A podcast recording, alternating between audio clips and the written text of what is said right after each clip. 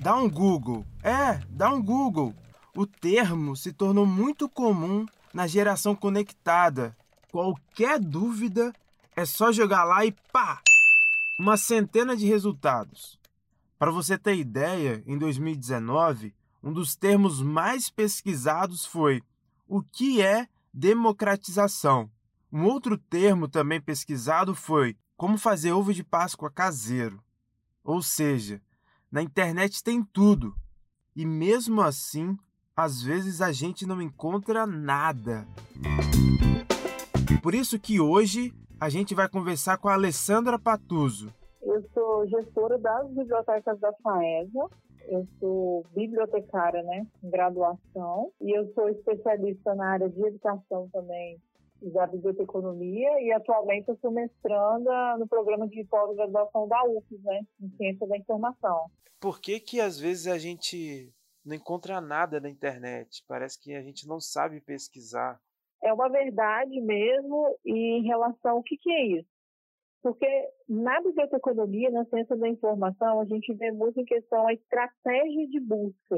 Então, hoje as pessoas não têm consciência disso. Isso não é ensinado na escola e nem durante a sua vida acadêmica. Em alguns momentos, quando você chega no mestrado, é, que você tem contato com essa, essa estratégia, porque você vai fazer muitas pesquisas em bases de dados, que aí você vai ao encontro dos buscadores, né? Então, quando você simplesmente joga uma palavra-chave, um descritor no Google, nem é, certamente você vai encontrar uma publicação que seja de cunho científico, que tenha essa credibilidade para você utilizar como uma fonte de confiança.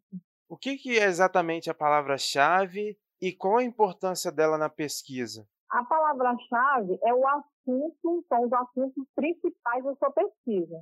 É aquilo que você vai trazer para discussão com evidência. E aí, é, no mínimo, três a cinco palavras-chave você pode limitar. E são essas palavras-chave que você consegue fazer a estratégia de busca. Porque o legal da pesquisa na internet hoje é isso. Qualquer site que você entrar, qualquer base de dados que você entrar, ele já tem lá o robô, o mecanismo lá de buscar e traz para a gente uma pesquisa fácil, né, simples, que você joga um termo, e traz a pesquisa avançada, que aí abre um leque para você chamado booleano, que é o end, old e not. E aí você consegue fazer esse alinhamento e buscar diretamente o assunto que você quer. É como se eu fosse fazer uma redação sobre a história do Brasil e escolhesse palavras que fizessem essa ligação à história do Brasil. É, ele poderia colocar lá ditadura, militar, uhum. Violência social, que vale também, entendeu? E aí você tem que conhecer um pouquinho do tema. Uhum. Você tem que Já ler tem alguma uma... coisa do tema é, para você saber, porque a palavra-chave ela vai dizer muito do que do tema você vai pesquisar. Você uhum. limita um pouco o tema. Porque quando você põe ditadura, você vai ler muita coisa sobre a ditadura. Uhum. E aí quando você lê um texto e fala, caramba, eu fiquei impressionada sobre a ditadura quando falou é, sei lá, dos instrumentos que eram usados de tortura. Uhum. Aí uma das palavras-chave vai ser instrumentos de tortura, entendeu? Uhum, só e aí, como você já tem, é, e você vai fazendo esse link dentro da, da pesquisa lá avançada para te ajudar a encontrar com facilidade os artigos que falam especificamente disso que você quer falar. Uhum. É fazer esse afunilamento, né? É história isso, do Brasil, ditadura, instrumentos utilizados durante o período de ditadura. Seria mais ou menos Pode isso. Pode fazer um recorte temporal, aham, uhum. isso aí. Muito bom. O que, que a gente tem que observar na hora de fazer uma pesquisa? Primeira coisa, antes de você sentar para fazer uma pesquisa, é colocar os assuntos, né? escrever no caderno, mapear e o que, que você quer pesquisar realmente. E aí colocar palavras compostas também que facilitam, né? E aí, quando você põe uma palavra composta, a pesquisa vem mais refinada. O pessoal aí que está iniciando é, agora essa área da pesquisa mesmo, é, obrigatoriamente você tem que observar onde você está buscando, né? Tentar verificar o site e a publicação. Se realmente ela pode ser usada né, como fonte de pesquisa. Pode inicialmente o Google acadêmico, né, que eu indico bastante, é uma linguagem acessível, é uma linguagem assim que você consegue pesquisar por palavras chaves, né, assuntos, na verdade. É, a gente sabe que a internet ela ela tem tudo, né? E tem alguns uhum. perigos, né, de acabar chegando num, num site nada confiável. Quais são esses perigos que a gente pode encontrar na internet em, fazer uma pesquisa errada, talvez. E aí, essa pesquisa errada, para você falar, Kennedy, por quê? Você acaba passando, né, para mais pessoas uma informação que não é verídica, né? Então, o, o que, que a pessoa tem que fazer? Evitar entrar em blogs, né? Em sites que são de grupos assim. Até quando você está num grupo de discussão, quando as pessoas colocam, postam qualquer coisa, é bom você novamente fazer uma pesquisa para ver se aquilo ali é realmente fato. Porque você não está dentro de uma base de dados, você não está dentro de uma biblioteca virtual que te garante que aquilo que está lá dentro é verdadeiro. Você está fora do que é de credibilidade, do que, que é de confiança para você usar como pesquisa. Então, toda vez que você pegar uma informação que não seja desses sites realmente de pesquisas, né, para estudos, para acadêmicos, você sempre tem que tentar validar, porque senão aí a gente está ouvindo muito falar sobre as fake news, né? Pesquisar para saber quem está por trás daquele site, né? Ou daquele canal. Isso, tentar descobrir quem é aquele autor, né? Que a gente chama, escreveu lá, quem é aquela pessoa. Né? Ela realmente é um pesquisador daquilo que ela está falando, ela realmente estuda sobre aquele assunto, tem outros sites né, falando sobre ele, trazendo pesquisas que ele também está publicando lá, né, estudos. Isso que a gente tem que fazer.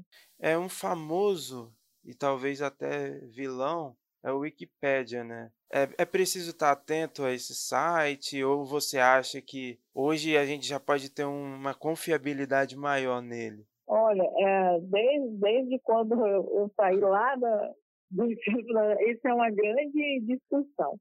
Alguns professores é, até aceitam, assim, lá no fundamental, no médio, está começando, os meninos lá, eles até aceitam, mas graduação acima, não.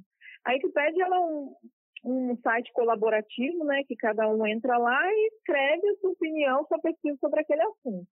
E é isso, eu não vejo como garantia, né, de um, realmente uma, uma, um conceito confiável e completamente assim, viável para você estar tá utilizando em pesquisas acadêmicas, não. Eu ainda não vejo como uma fonte confiável para isso, não, devido a isso. A dúvida que a gente tem é exatamente por causa desse voluntariado, né? Porque se Sim. todo mundo pode colocar, acaba que fica duvidoso o conteúdo que está ali. Porque senão você vai ter sempre também o retrabalho de ficar toda hora olhando se realmente é verdade aquela informação. Mas existe algumas bibliotecas públicas assim, né, online.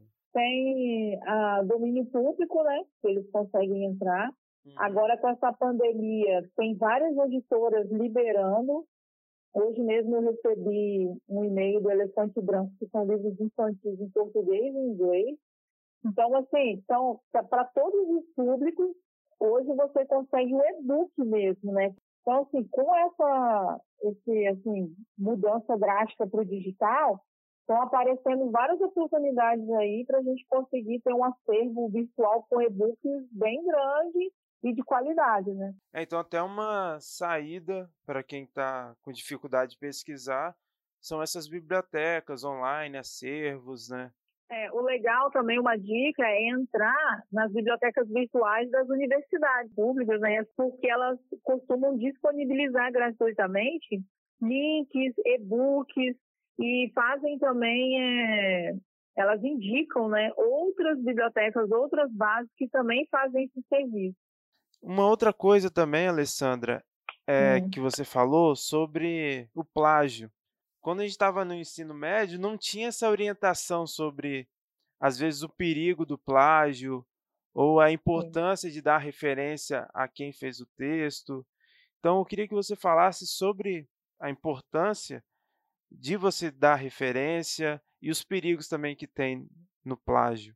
É, é importante você dar referência até para você já ter um perfil se apresentar de maneira ética, né? É, frente aos seus colegas e ao seu professor, né? Aquele respeito de que você assumir que não é realmente uma redação sua, não é uma autoria sua. E isso não é vergonha. É, é você começar, para você não plagiar, é ler realmente e transcrever a ideia do autor dizendo que é dele. E aí, qual é o seu papel? Dizer se você concorda ou não e discursar sobre isso, né? uhum. né? Na, no ensino médio fundamental, realmente, pelo menos é, eu estudei em escola pública, a gente não tinha essa orientação. Uhum. Era realmente copiar tudo que está lá Exatamente. e no final ainda colocar fonte, né? Ou referência e alguns que a gente não colocava nem era cobrado. Mas porque não era uma coisa tão em evidência, é, depois que surgiu a internet, que isso foi mais evidenciado porque até ficou mais fácil para descobrir, né, se é plágio ou não. Uhum. Porque hoje a gente tem os sistemas, né? Quando o aluno é do fundamental do médio, é mais fácil que o sistema ou o próprio professor reconheça a escrita daquele aluno. Ele vem acompanhando o aluno e ele vê a fala do aluno né, nas apresentações, nas correções de exercício, aí o aluno chega com uma coisa mais rebuscada, né? Lógico que ele já percebe que não é do aluno. Então, eu acredito que o professor aí poderia entrar com esse papel realmente já desde o fundamental, orientando essas questões e dizer que o plágio realmente é crime, né? Que você pode ser preso, você pode responder judicialmente, porque, gente, é uma propriedade intelectual. O autor, o pesquisador, teve um trabalho, perdeu várias noites escrevendo sobre aquilo. Então, é muito gratificante realmente você ver seu nome né, citado por aí. Então, de forma resumida, eu queria que você falasse qual a importância de estar atento nessa pesquisa que está fazendo dos estudos na internet, o que, uhum. deve observar. Você, antes de sentar à frente de um computador para começar a pesquisar, primeiro você tem que colocar no papel ou mesmo no meio digital, às vezes no Word, algum aplicativo aí, o que, que você quer pesquisar, né? Qual o objetivo dessa pesquisa? O que, que você quer encontrar e o que, que você quer escrever? E aí, daí você consegue tirar as suas palavras-chave. Porque para fazer pesquisa, não adianta você jogar uma frase inteira lá. Uhum. Porque aí, mesmo se for no Google, vai vir coisas que não vai servir. Então, você vai perder muito tempo. E aí que as pessoas falam, ah, pesquisa chata, eu não consigo fazer, eu não achei nada. Porque antes não fez uma estratégia. Você tem que fazer esse planejamento do que você quer e pretende escrever. Achou que você vai utilizar, garimpou isso daí, e aí vem as técnicas de tudo. Tem que ler, você pode fazer um fichamento, você pode fazer um resumo, você pode fazer uma resenha crítica, você pode fazer um mapa mental. E daí você começa a desenvolver o seu texto, né? Ou mesmo a sua fala, porque às vezes você está lendo ali para falar, para fazer um seminário, um trabalho em grupo, que hoje mesmo no digital isso é possível, né? Pelas Sim. plataformas, pelo webinar. Então você se prepara e antes você descobre de que forma você consegue é, guardar essa informação e transformá-la em conhecimento lá na frente, é por meio dessas técnicas aí de estudo. Então, é, é ser aplicado e fazer o hábito, porque o hábito é que vai cada dia mais melhorar você nessas técnicas. E outra coisa, utilizou uma publicação que não é sua, tem que fazer citação, né? Tem que referenciar para você não ser acusado de plágio. Sim. Se você usa uma ideia de alguém e não diz que não é sua, é um crime. E sempre ter como referência, principalmente aí o pessoal que está iniciando, que não tem prática, de um profissional, né? de um professor, de um bibliotecário também. Como é que você coloca? Porque às vezes você tem tanta coisa, você já leu, mas você não consegue escrever o primeiro parágrafo. e sempre entrar já, pesquisar quais são os sites que você pode já usar como pesquisa, para não ficar toda hora validando se aquilo que você pegou é verdade ou mentira. E a pesquisa fica muito mais fácil, fica mais ágil, fica menos sofrível, né? Sim. E aí você passa até a gostar de pesquisar. Alessandra, a gente vai encerrar, tá bom? Ok. Foi muito bacana aí, acho que muito proveitosa essas dicas aí. Muito obrigado, Sim. tá bom? Nada, estou à disposição. Um abraço, Ken. Abraço. Muitas dúvidas respondidas, né? Te ajudou de alguma forma esse episódio? Então manda para algum amigo para ele também pegar essas dicas. A gente vai ficando por aqui, mas não deixe de acompanhar nosso Instagram, pra.saber. Quem fala aqui é o Kennedy Cupertino e a gente fica por aqui. Um grande abraço!